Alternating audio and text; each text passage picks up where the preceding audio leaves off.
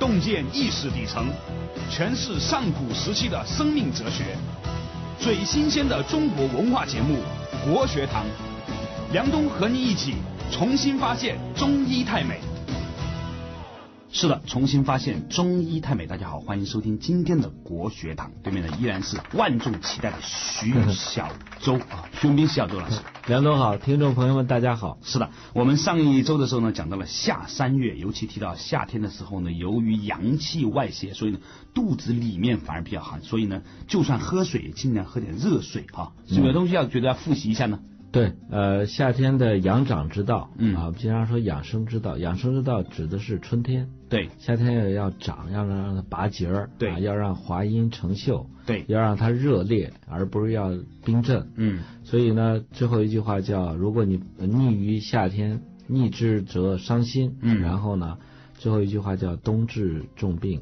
你在夏天的时候种下这个病根儿，因为夏天还比较热，你这个病没有表达出来。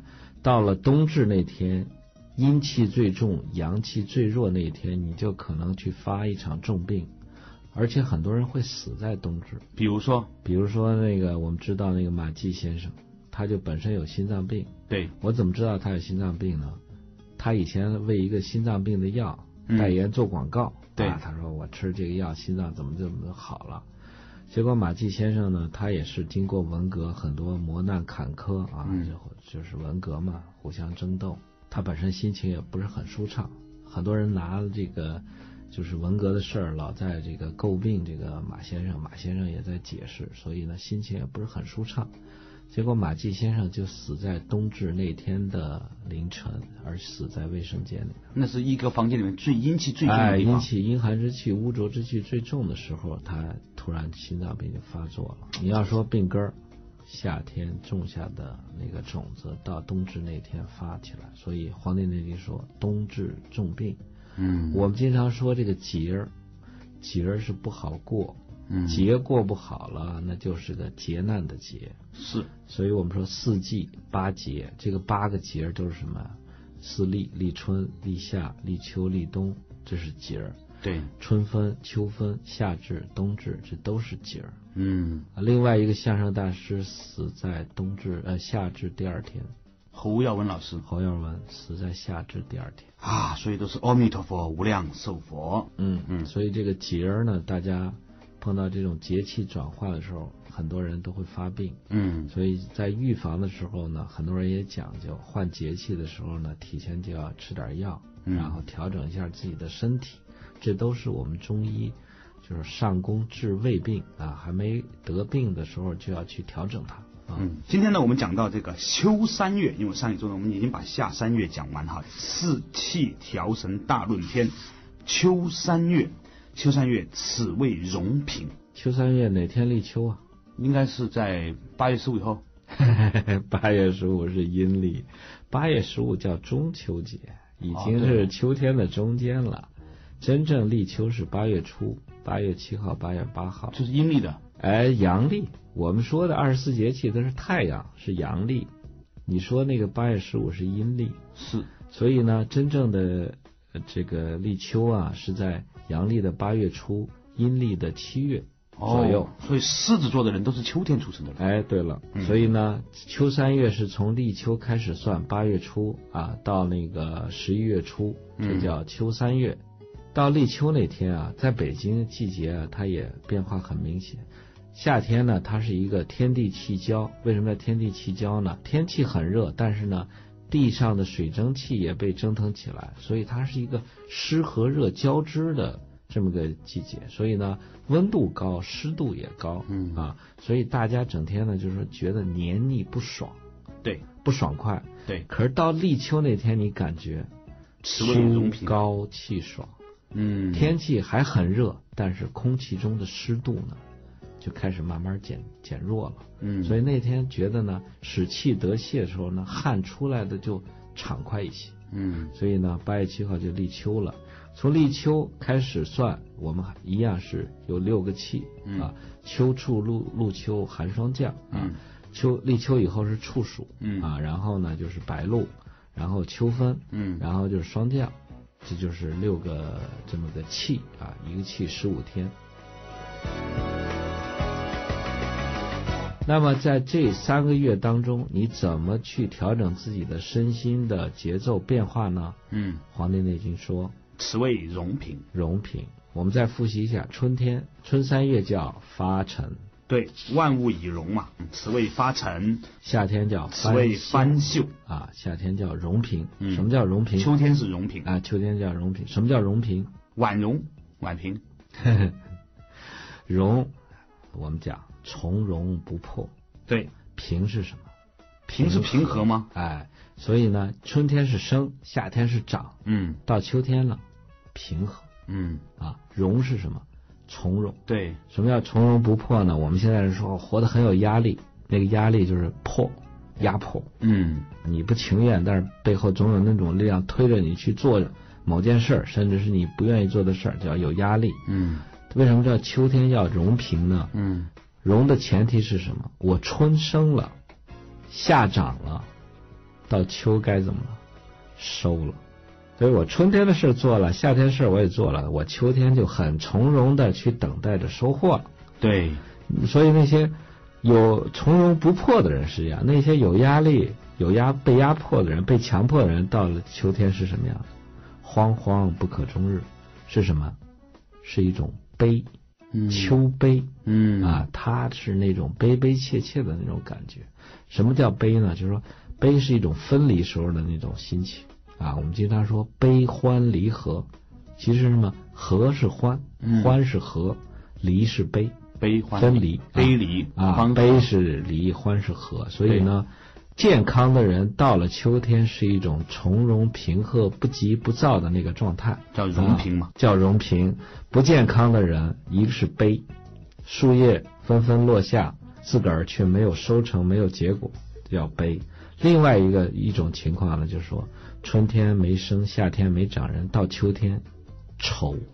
嗯，你看愁怎么写？秋心，秋天时候的那个心情，为什么错过了播种的季节，错过了夏天生长的季节，到了秋天，明知不可为而为之，明知山有虎，偏向虎山行。你错过了那个农时啊，对你就是下再大的功夫，你种了很多地，你也傍地，你也锄地，你也耙地，你也浇水，但是天时错过了，你照样没有收成。但是呢，明知自己错过了天时，还在那儿努力的工作，你只有一个结果，就是愁、嗯啊，拧不过了。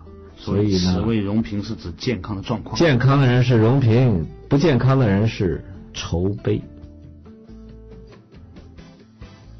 天气已急呀、啊地气已明。天气已急呢，这时候我们说春天刮的风，感觉到那个气是蒸腾的，对，往上走。哎，是鼓舞生发的气。嗯，到秋天呢，秋风扫落叶，那是一个什么气？往肃杀之气，对很严肃，很无情。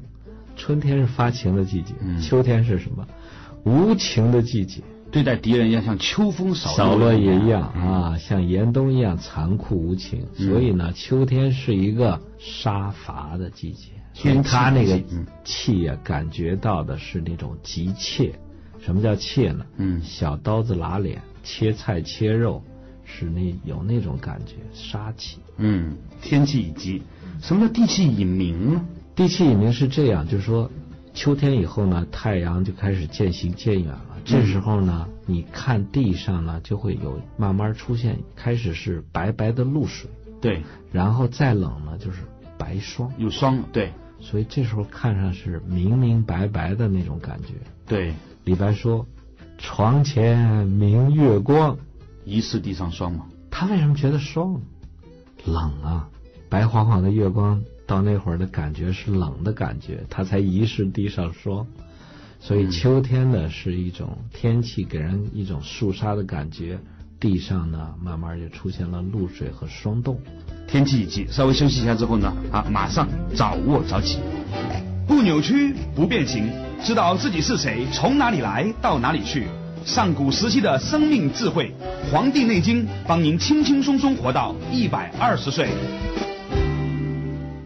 是的，刚才我们讲到天气已急，地气已明，早卧早起。这时候呢，就是从那个秋天呢，特别是秋分过了以后呢，就慢慢变得昼短夜长了。嗯这时候呢，夏天我们是怎么呢？就是可以晚睡早起。嗯，到秋天呢，还可以早起，但是要早睡了。早到什么时候你看下面一句话就说了，啊？与鸡俱兴。哎，这个节奏要跟那个鸡跟鸟是一样的。你看鸡什么时候睡觉？坦白说，现在很多年轻人看到的鸡都在超市里面 鸡呀、啊它我们经常说有一种病叫雀盲症。啊什么叫雀盲症呢？就是说太阳一落山，人的眼睛就跟鸟一样看不见东西了。嗯所以这个鸟儿一到太阳一落山啊，鸟儿就早早的就归巢了，或者是栖在树上，它就不飞了。所以这个太阳一落山你就睡觉，这叫跟鸡同节奏。为嗯什么叫雀盲症呢？就是说我们现在医学发现它是跟这个维生素 A 缺乏有关系。古代中医说呢，秋天属金，嗯金克木，啊所以这个秋天这种气呢，会抑制你的肝气、肝血的生发。嗯肝开窍于目目，所以这时候呢，眼睛的视力就会有所下降。这就是说，秋天的金气克制了我们这个身体内这个肝胆之气，就容易出现这种雀盲症。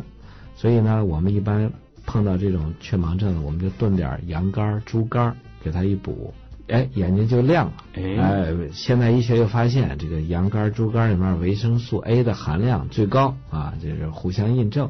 所以这个与鸡忌星呢，就说你跟那个鸟雀一样，早早的去休息。不，现在鸡都睡得比较晚，是吧？呃，这个现在这个大都市有这种光污染，也嗯造成了很多这个鸟儿也是误以为这个太阳还没落啊，所以你看曹操写这个月明星稀，乌鹊南飞。哎，对，月亮特别亮的时候，鸟儿也感觉哎好像天还亮还能飞，嗯其实那是假象啊。说回来哈，啊哎，我有一个想技术性的问题啊，现在很多人呢在做那个准分子手术啊，就割那个眼睛，就是那个近视眼。嗯你觉得既然是这样的话，那准分子手术适合在春天做，还是适合在秋天做呢？首先，我反对这个手术，啊，对哈，have to 的话，嗯。不得不的话，不得不的话，应该是趁着春天去做。嗯，啊，因为你毕竟是在摧残你自己的眼睛。对，哎，你要选在你这个眼睛气血比较足的时候去做，修复功能比较强。哎，修复功能比较强。你要是赶上秋天肃杀之气也来了，你再给它拉上一刀，哎，雪上加霜。真的叫雪上加霜哈。对，所以呢，顺便提醒大家，如果不得不做准分子手术的话呢，最好是春天去做哈。我们以前有句话叫“鸡犬不宁对，”，请问什么叫鸡犬不宁？哎，我发现一个现象啊，属鸡的人、属狗的人在一起啊，真的打架了。啊，但是我们说回来，这个鸡犬不鸡宁，犬之声相闻啊。。对，但是说回来，这个但是鸡和犬打架，它才有生活气息啊。是，所以你看，说我们说这人有地方有人家，哎，嗯有人家的地方往往都是以公鸡打鸣儿，柴门闻犬吠，风雪夜夜归人，它有生活气息。嗯这都是人类的好伙伴。嗯啊，鸡是报名儿，哎，早晨把你叫醒。我们说与鸡俱兴，哎，你可以睡得早，跟鸡一样早早睡了。嗯但是早晨鸡打鸣儿，你可以起来，嗯鸡啊，闻鸡起舞是吧嗯？古代有这项庄舞个讲啊哎，项庄舞剑，哎呀，这扯的比较发散性思维。项庄舞剑，意在沛公。是啊，闻鸡起舞说。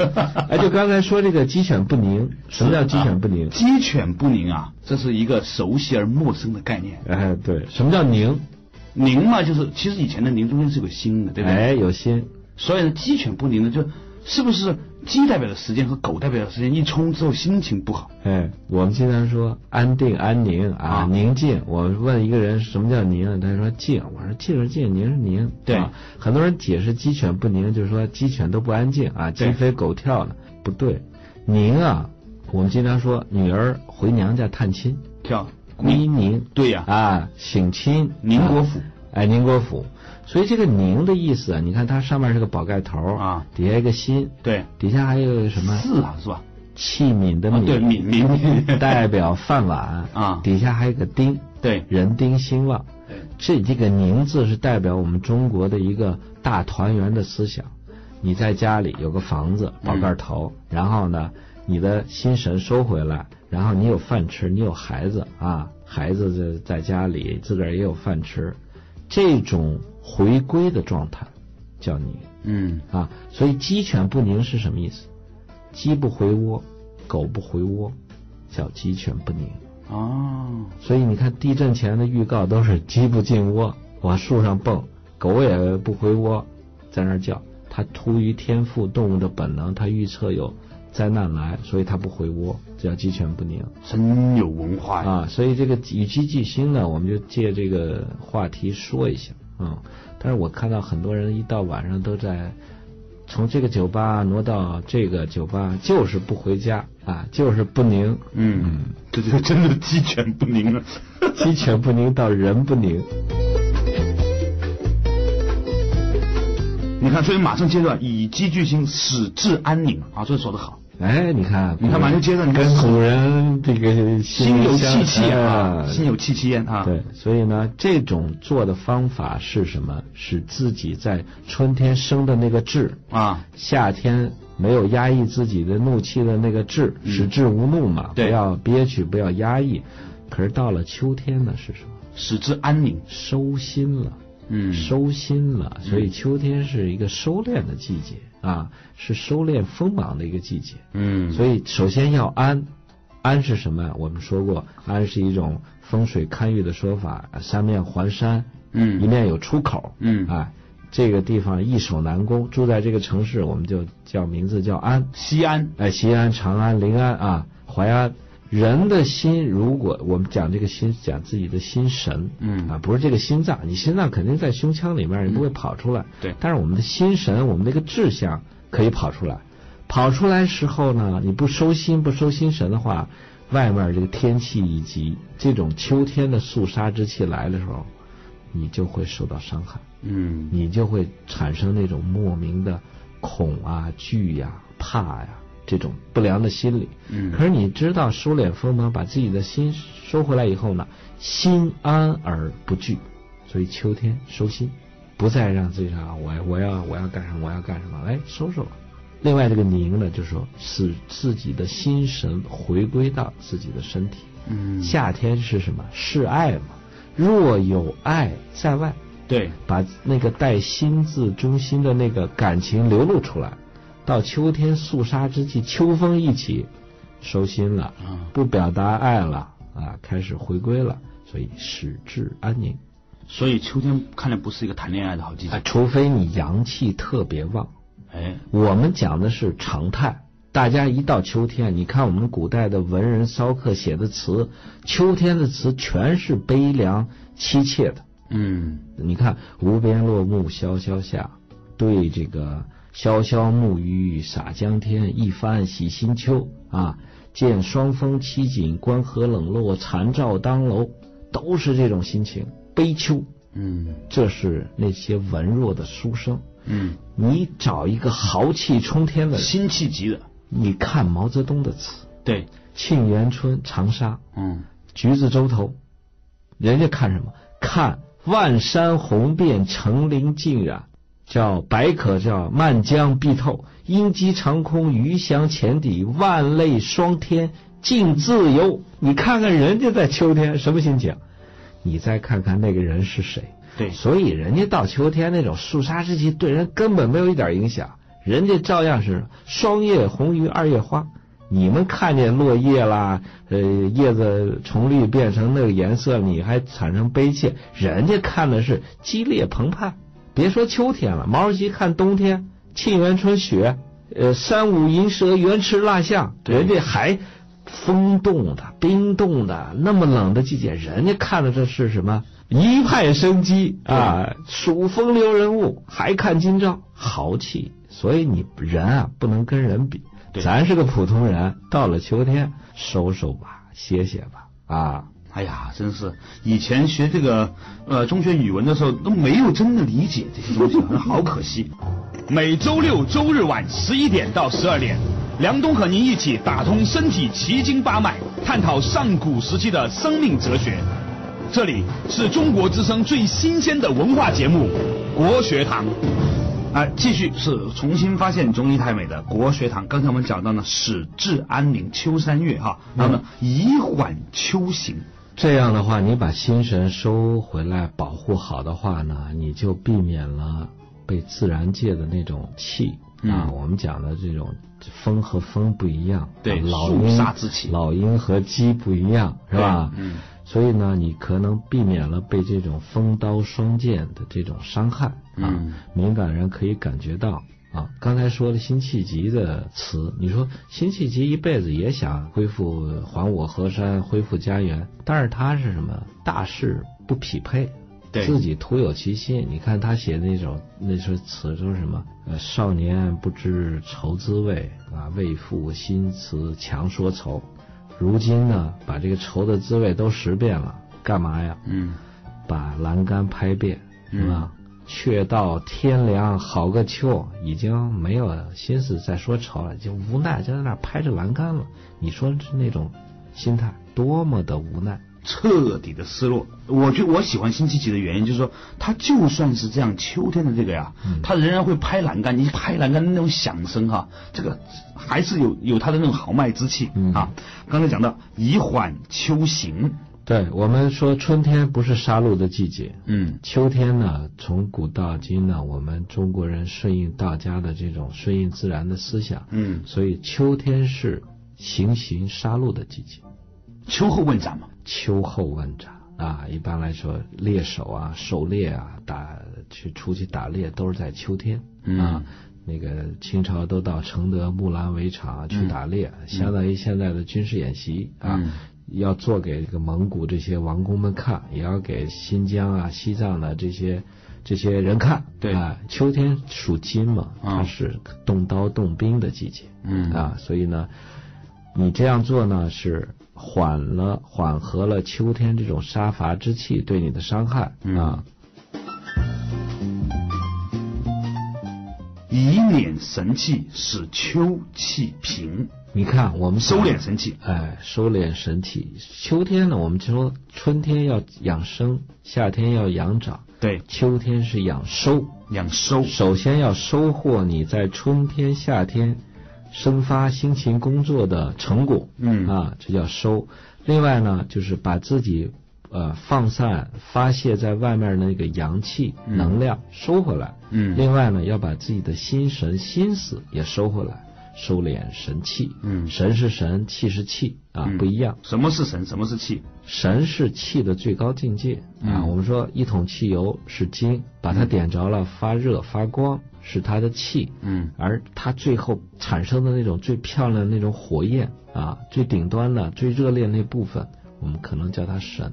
哦，啊，作为一个人来讲，我们有个肉身，这是我们的精，我们去动作，我们去这个运化，这是我们的气，最后诞生的我们那种思想、情绪、情感，那是我们的神。嗯，所以到秋天的话呢，神和气都要收一收。嗯，所以呢，到了秋天以后呢，立秋呢，在北京，一般第一件事呢，就是什么呢？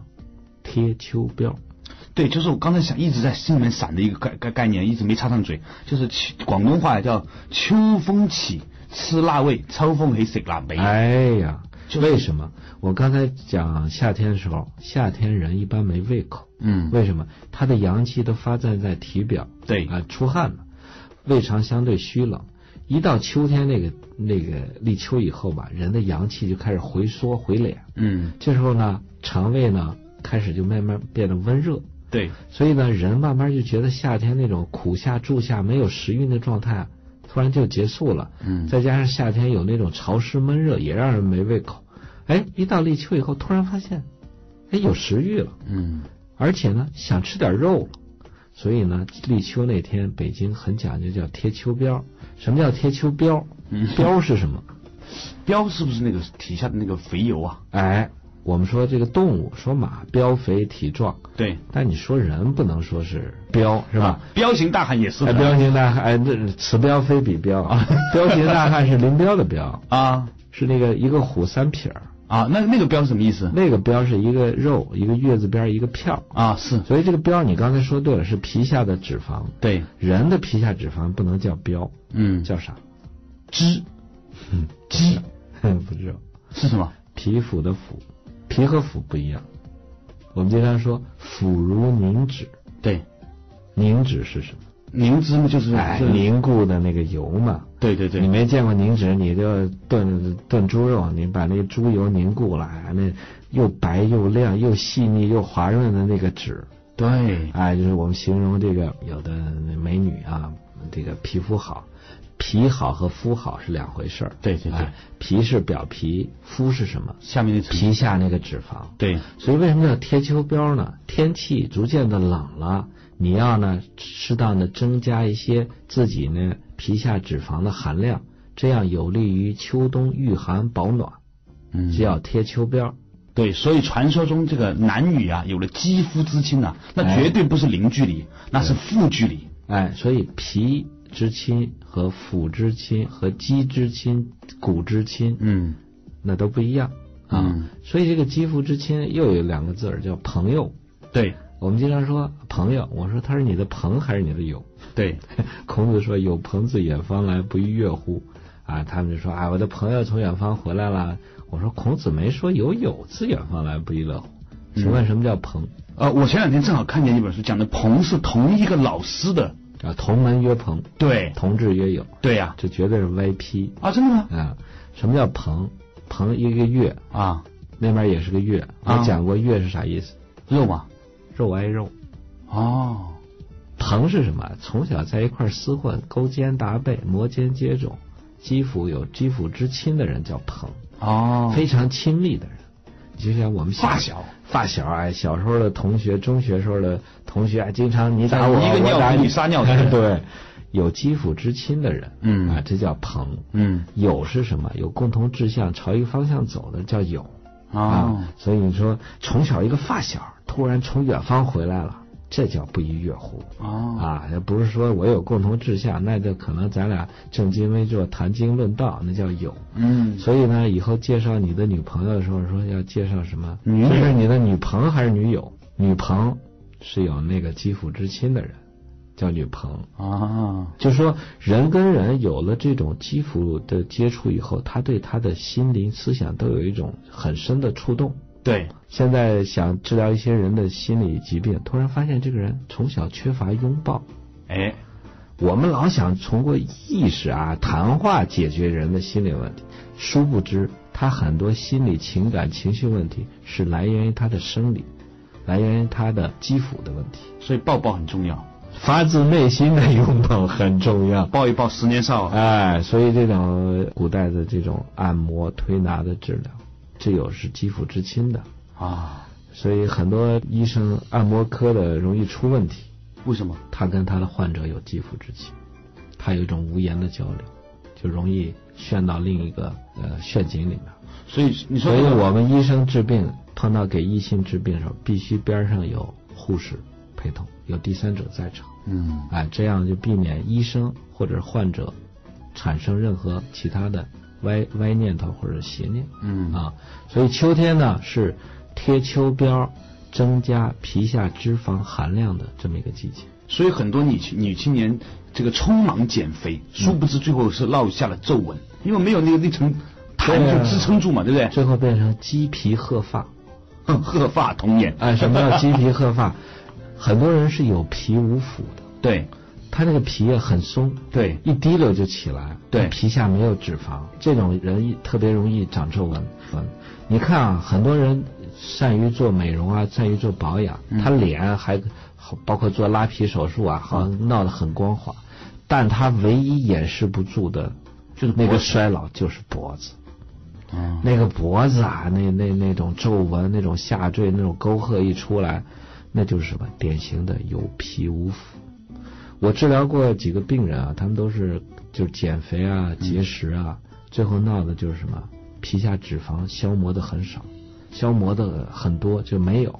然后这些人呢就没有保温层了，嗯，没有保温层，这些孩子特别是女孩子，她去坐公共汽车吧，她还得带个棉垫儿，她就是一屁股坐在那个塑料凳子上，她就会肚子疼。我们说健康人叫丰乳肥臀，嗯，乳房里面也是脂肪组织，嗯，这个肥臀底下也是脂肪组织，这都是储存能量、储存精血的预备队，嗯，他把这些东西都减了，结果呢，寒气直接就穿皮入肌入骨，最后到髓，最后把它凉得够呛，哎，现在新地铁还不错，啊它底下有个暖气。哦呃冬天坐的时候，它它是暖的。收收冒暖风。哎，很多你看我们现在人很多人开车啊，他啊那个车设备挺好，它有个电加热的。对，你看大冬天或者特别冷的时候，你进到那个冷车里面往那儿一坐，你生生是拿你的这个呃热热脸贴个冷屁股啊，热屁股贴个冷脸。热屁股贴个冷座椅，那个很冷的。哎，它有这个电加热吧，它就能能给你缓解很多。太重要了。所以这种小细节啊，其实我说，很多人说商商场上细节决定成败，我啊觉得养生保健很多也是细节决定成败。说到此处啊，这个我们稍微休息一下之后呢，我要问你徐老师一个问题：痔疮跟这个有关系吗？好，马上回来。从医学到哲学，一样的《黄帝内经》，不一样的新鲜观点。梁冬、徐文斌一起发现中医太美。哎，重新发现中医太美仍然是国学堂。刚才我们讲到这个冷冷的板凳哈、对人的这个身体的伤害，我就突然想起一个问题：人家说十难九痔啊，这个心心有大志，或者说臀下有大志，是吧？那这个东西跟这个着凉有关系吗？痔疮没有，痔疮它是个淤血。你看那个痔里边是个寺庙的寺啊寺庙寺就是停顿、停止的意思。嗯它主要是一个血液血呃血液循环的问题。嗯痔疮啊，跟这个肝的呃关系特特别密切。肝呢，它是一个主输血、输血，就推动血、血管里面的血运行的这么一个器官，这么一个脏器。很多人呢，就是有那种淤结、肝血的淤结啊，在那种呃肛门附近会产生痔疮。嗯这个我以前给大家讲过，那个就是搓骨道啊，就提肛那个方法，嗯，对预防和治疗痔疮效果都非常好。哦啊是要锻炼一下括约肌。另外，痔疮人是最忌讳去喝喝酒吃辣的，一吃就犯，嗯，非常痛苦，如坐针毡啊。哎，这话就是这真的很形象啊，嗯很形象。收敛神气以使气以使秋气平，嗯，无外其志，使肺气清。无外其志吧。嗯，你看，我们说春天是什么？春天呢是叫养这个叫什么？生而勿杀，啊予而勿夺，以使赏而勿罚，对让自己的以使披发缓行，对，以使以使。自生。对，这种春天是要自由散漫的，对而到秋天呢是要拘谨收敛的，对啊，我无外其志嘛。我说很多人穿紧身衣，你春天夏天就啊夏天太热不至于穿，对，秋天可以穿一下啊，嗯。就是收敛一下自己，紧紧自己的身子。嗯，到了秋天，这种肃杀之气很重啊情况下，就不要去外在表露你的心愿和志向啊。无，外其志。这样的话呢，我们说春天是肝，夏天是心，秋天是养肺的季节对，啊。这时候呢，这个收收敛的话呢，其实我们说呼和吸，呼和吸哪个是收？你看吸哎，吸是收。吸气嘛，所以趁着秋天那个劲儿啊，天气一急的时候，你可以做点深吸，啊，使自己的肺气呢清清自己，借着秋天肺气能量生发起来的这个劲儿，去清清自己那个肺，肺里面的这种浊痰粘液啊，嗯让自己的肺气呢呼吸吐纳更加清啊，更加静。嗯，所以叫吸气。嗯嗯，好，无外其志，使肺气清。此秋气之应，养收之道也。哎，你看，我们到秋天要应秋，嗯啊春天要应春，嗯夏天要应夏，嗯你这么做的话，是应了秋天的那种呃能量气的变化规律、嗯啊。这样做呢，养收之道。这是养收之道。嗯，养和收还不一样，对不对？我们说养生之道、对，养养长之道、养收之道，我都是在养啊。为什么叫养？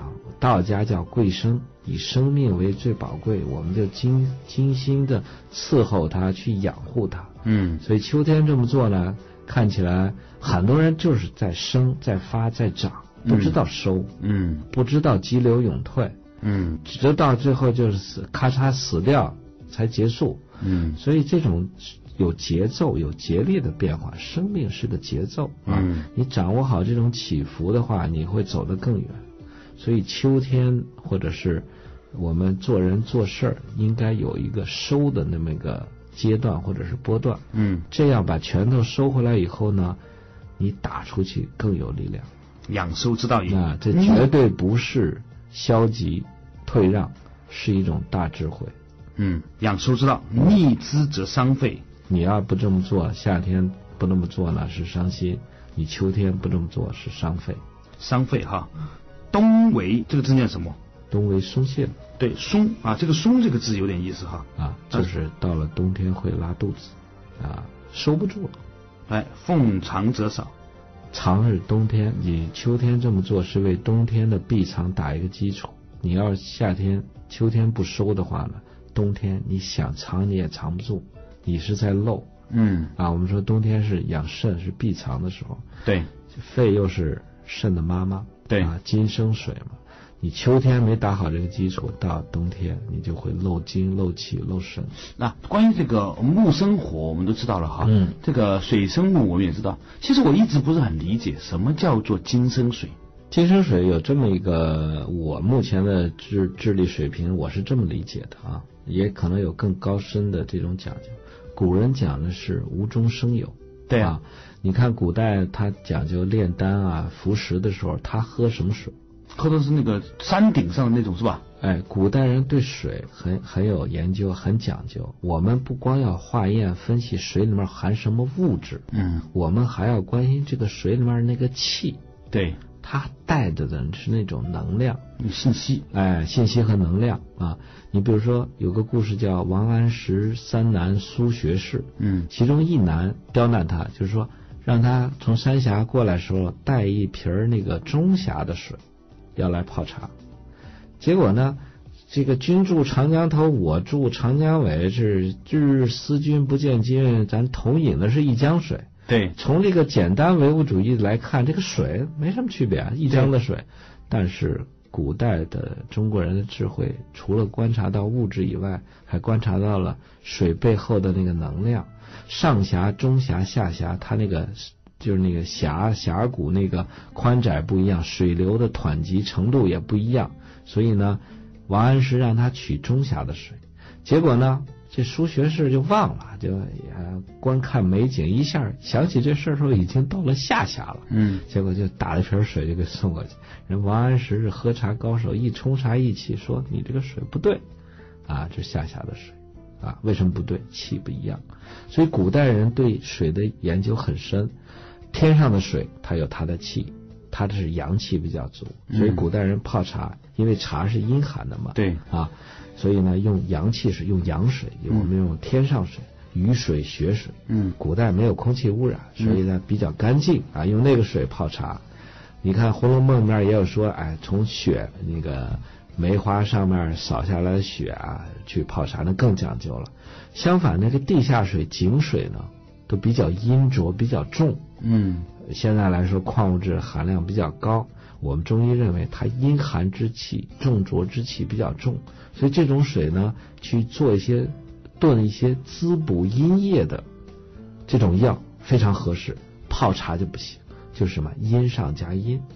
我们现在说，哎，我把水煮开了，不都一样吗？那只是一个温度的变化，它水里面那个气没变。所以真正的，你看我们阿胶。炖阿胶的水什么水？阿胶是补血的嘛，对不对？应该是补阳气的。补血是补阴啊？是吗？哦，对，血为阴，对对对对对对对。阿胶是滋补阴血非常好的一个药，所以呢，阿胶之所以能炼成，是因为东阿有一口古井，东阿那个古井那个水啊，特别的阴，特别的重，它比重特别大。就是拿一杯水，你上面放一个硬币，它能能给你浮起来。哦，所以它那我们中医看出来啊，它这个人阴气特别重，用这个水炖上驴皮，出来那个胶效果最好。所以你看，你取阳性、取阴性都不一样。我们喝水很讲，不像现在人傻喝。这是阳水是天水，阴水是地下水。那么我们取一个中水，不是现在那个冲厕所那中水。对。就上不着天下不着地的水，请问是什么水？露水，露水。所以你看北海公园有个琼岛啊，琼岛上有个汉白玉的柱子，上面站一个铜人，他双手托举一个铜盘，对，干嘛呢？就取中水啊，盛露，承是奉承的承，承德的承，露是露水的露。你看，我今天晚上把这个人儿搬出去，它是金属制的。对，第二天早晨一起来，这盘子里面晶莹透亮的一盆水，无中生有，哪儿来的？哦，我们现在理解啊，是呃金属它这个导热性比较好，啊然后呢，水蒸气凝气空气中的水蒸气遇冷，然后凝结成露水，就放到盘里。古人的解释就是无中生了个有，金生水，哦，这叫金生水的由来啊，这是我目前能理解但是在合理的人在人的身体里面有没有说肺对于身这个身体里的水有帮助呢？哎有。举个简单例子，当你眼特别干燥的时候，嗯，哎呀，就干燥不行，你怎么办？怎么能让眼湿润？闭上眼睛喽。您现在收听的是中央人民广播电台中国之声最新鲜的文化节目《国学堂》，辅佐中国文化发扬光大。当你眼睛特别干的时候，除了滴眼药水，除了这个闭眼睛以外，还有什么办法？打一个哈欠，对，深吸一口气，打一个哈欠，然后那个水就出来，那个泪液，那个眼睛马上就湿润了。对，这是什么推动这个津液出来的呢？肺气，肺气。嗯，再给你举个例子，我们都有茶壶吧？对，茶壶盖上都有个窟窿吧？对，那窟窿干嘛的？漏气的嘛，对，你把那窟窿堵住，你倒不出来水，是，它这倒是真的，因为气压的问题。负压的问题。对对，那个窟窿一打开，哎水空气进去了，水出来了。所以当你呼进吸进去空气的时候，哦，它给你的水液的，就是人体这个津液的腹部、嗯啊，就分散滋润到各个各个器官，提供了一个动力，相当于什么？金生水。哦，所以中医治疗有个叫提壶揭盖儿，说这个人尿不出来尿怎么办？嗯他不是去治肾，嗯他用了一些宣发肺气的药，让这个人能够从浅表呼吸自然恢复到深呼吸。深呼吸以后，他自然把那个水液就排出来了。所以就好像把茶壶盖打开，把那个茶水倒出来一样，这叫谁说中国人不懂科学是吧？我们懂哲学，还懂玄学，是，所以呢，刚才就讲到了使肺气清，是肺气清啊，使秋气之应，养收之道啊，逆之则伤肺，冬为孙泄，嗯，奉长则少。好了，那我们讲什么奉奉长嘛子哎对凤长则少少嘛。秋天的这个既然是收敛的这个季节，又跟肺是针对的，那我们秋天的饮食什么味道为主？应该如果收敛的话，应该以酸为主。哎，我说了，春天吃辛温、辛散的啊，对，要鼓鼓励自己冒泡啊，要发芽，要出头。对，夏天呢是激烈奔放流汗的，哎呀，补充盐分，吃点盐。秋天什么下来了？水果下来了。嗯，啊，水果什么味道？都是以酸味儿、甜味儿为主。我们一年四季都应该吃甜，但是到秋天呢，容易出现一种季节秋高气爽，爽过头了就是什么？燥。嗯，所以秋天这个燥气很厉害，所以大家很多人到秋天就觉得什么？干，皮干、皮肤干，我没说肤干啊，皮干，然后呢鼻子干，嗯。然后呢有的人会眼干，就是这种燥出来了。这时候呢，自然是公平的。嗯，你既然有这种燥气，哎，出现了水果，所以到秋天最好吃的水果，又滋阴又润燥的东西是什么呀？梨。嗯，对，所以梨是白色的，对不对？哎梨是白色以应这个秋的这个白嘛。所以呢，到秋天了，你出现这种燥的这种症状了，或者疾病了，那你就去吃一些这些水果。嗯我上期节目说到了水果，我不是不让大家吃水果，啊我不让大家吃不合时令的哎，反季节的水果，不要大大春天去吃水果，酸不溜丢的把自己给收敛住，除非你肝火太旺。嗯所以呢，秋天要吃酸，要拈酸，吃醋，要生津润燥啊。我们知知道有个成语叫望梅止渴。嗯本来自己渴的不行了，我们说喝杯水吧，不用喝水。嗯很多人喝完水照样渴，为什么呢？喝进去的水转化不成自己的体液，可是呢，一说前面有个梅林，大家一酸一酸，哎，唾液出来了，所以呢，生了津就润了燥了。就说秋天的饮食，呃，秋天呢，就是过了夏天了，可以说贴秋膘，对，吃点肉啊，吃酸的，吃肉都可以。另外呢，秋天还是一个非常好的长头发的季节。此话怎讲？你看啊，所有的动物一到春天、夏天都脱毛，对，都掉毛，是吧？天气热了嘛。嗯。秋天，你知道有个成语叫什么？明察秋毫嘛。对对对。秋毫无法。什么叫秋毫？就秋天长出来的那种小毛。哎，任何动物啊，包括人，嗯，知道天要冷了，然后呢，到秋一立秋以后呢，就开始长出小小的绒毛，一一逐渐秋深了，冬天来了，就长成了一种很粗很壮的毛，用来什么保暖？所以呢。很多人不长头发掉头发，到了秋天吃点酸的东西，然后再补充点肉的营养，开始长头发。所以秋天是非常好的一个促进自己那个毛发生长的季节。秋天呢，它也有它的一点小的生机，就是什么？我说的这种长膘保暖，它其实是把神气收到体内，开始关注自己了。到冬天以后，更是要什么？若福若逆，若有思意，照顾自己了。所以秋天呢，一个最好的让自己长头发的食材就是什么呀？酸的东西，山药。为什么呢？应该是酸的东西啊。山药你嚼一嚼，你看它是不是酸的？我说的是那种属于啊长条山药啊。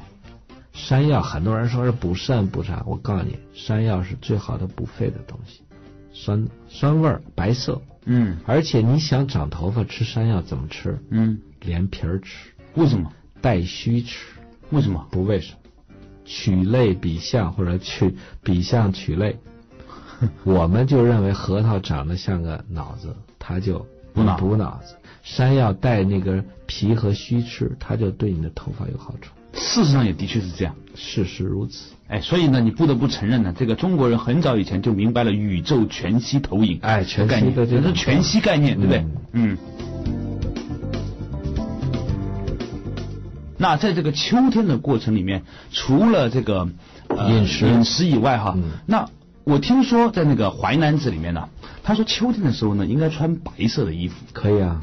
对吧？春天穿青的、青色的、绿的、蓝的；夏天穿红的，对；秋天穿白的，啊，冬天穿黑的嘛。冬天穿黑的。对，所以呢，那个时候我看《淮南子》的时候呢，我就觉得说，哎，他尤其是讲的这个古代的君主的作风，这叫礼，就是说，就礼是还包括就是你如何配合整个天地的变化带来的。之所以礼，它是因为它敬畏自然，哎，啊，这才去设计一套礼仪制度去祭祀啊，去崇拜。对，现在人都无礼。对，无礼的原因是什么？无畏。嗯啊，什么都不相信，老子天下第一，是吧？然后就开始就无知无畏，最后呢就无礼了，就无礼。当然反过推来就是看从无礼也看到这个人的无知无畏，对吧？对，所以呢，这个我这这这段时间因为做这个国学堂节目，接触了这个很多老先生啊，啊，包括徐老师哈，包括徐老啊，徐老师哈，就是越学问大呀，就越有理。就是因为他越有越有知了嘛，对不对？不敢当，我是感觉是什么？你比如说，我现在做医生，我四十岁了吧，四十多岁了，我现在看病越来越谨慎，越来越小心，就跟开车一样。刚学会开车，愣头青，那开车又生又猛，前无车啊，前面不能有车，有车就要超，对，开的时间越长，那老司机啊越开越谨慎，对，就是什么？他知道了。他知道有很多东西了啊，越没知道的时候，他就觉得敢闯。对，包括我看病，你看我看很多妇科病人吧，人我一问例假啊，例假该来了还没来啊，人说你给我扎针吧，你给我开什么药吧，我说等一等，就说例假该来还没来，为什么要等一等？我怕人怀孕了。你如果这会儿给人什么泻法扎针，然后又活血化瘀药，你把人的胎儿打下来怎么办？所以你看《红楼梦》里面，尤二姐怀孕了，嗯，就请了一个胡庸医来啊。胡庸医滥用虎狼药，生生把尤二姐怀一个男男孩子给打下了。我这么谨慎，挽救了很多孩子。然后说你扎我不说，我说去查查尿没怀孕，我说查血，因为号脉感觉是那种怀孕的象。嗯，你要验证它，你不能说我感觉到你怀孕了，你还得有客观指标。一查血怀孕了，所以。这么谨慎，保住了很好好几个孩子，所以我说寿佛。现在说孩子一长大一带来看我说，幸亏当年没扎你，当年没扎你。所以你说这种有知有畏啊，越来越小心。你看，包括现在网友给我博客上留言，上来就说我什么什么症状，怎么怎么诊断，然后徐大夫你给我怎么怎么吃。我心说了，我真不敢。嗯。啊，就你这么说，我就上来要吃好了行，吃坏了。对。所以越越到我这个年龄，越小心了。嗯，所以呢，就是阳气衰了，所以这就是从理开始讲起啊，讲理了。是的，这个秋三月，我给大家讲心理上的对自己的养护呢，要呃克服一个两个字，一个是悲，嗯，一个是愁，对。所以这种看到这种落叶萧萧，然后那个天地分离，天气就是太阳离我们渐行渐远，地气也回落了，就是一种分离的感觉。嗯，很多人到这会儿就莫名其妙发自内心产生一种悲凉的感觉，就是有些人忍不住就要哭啊。我们大学有个师姐，很会写诗，很敏感。这个人很有意思，每到到秋天或者每到看夕阳西下的时候啊，夕阳西下也是废。对，东方是干，对，南方是一天的秋天嘛，哎，一天中的秋，他一到看夕阳西下，他就要流泪，嗯，然后呢，这时候呢，他要吃碗热面条，然后他就好了，为什么呢？这这就是一种心理和生理的这种对应的过程。面条是热性的，我们说小麦嘛，小麦是有麦芒，它是应着春天的那个季节，嗯，所以到秋天肃杀之气的时候来的时候呢，它容易悲，嗯，所以呢。呃，《伤寒论》有一句话叫“妇人脏躁，喜悲伤欲哭”，嗯，相如神灵所作，没有任何原因，没人找你啊！我哪句话说错了？没有啊？他在那儿哭了，嗯，我们说这种人叫脏躁，嗯，除脏脏是内脏的脏啊，躁是那种那个干燥的躁，不是躁动不宁的那个躁啊，竹字边那个啊啊啊，这种人用什么方子呀？甘麦大枣汤。你看甘草甜的，小麦我刚才说了，我那师姐要吃碗面条就好了。小麦是补肝气的，嗯还有大枣补脾气的。每次跟 徐老师聊完以后呢，都有点怅然所思啊。就如此一期又过，好了，感谢大家收听今天晚上的国学堂之重新发现中医太美。我们下一周同一时间再见，谢谢徐老师，再见。每周六周日晚十一点到十二点。梁冬和您一起打通身体奇经八脉，探讨上古时期的生命哲学。这里是中国之声最新鲜的文化节目《国学堂》。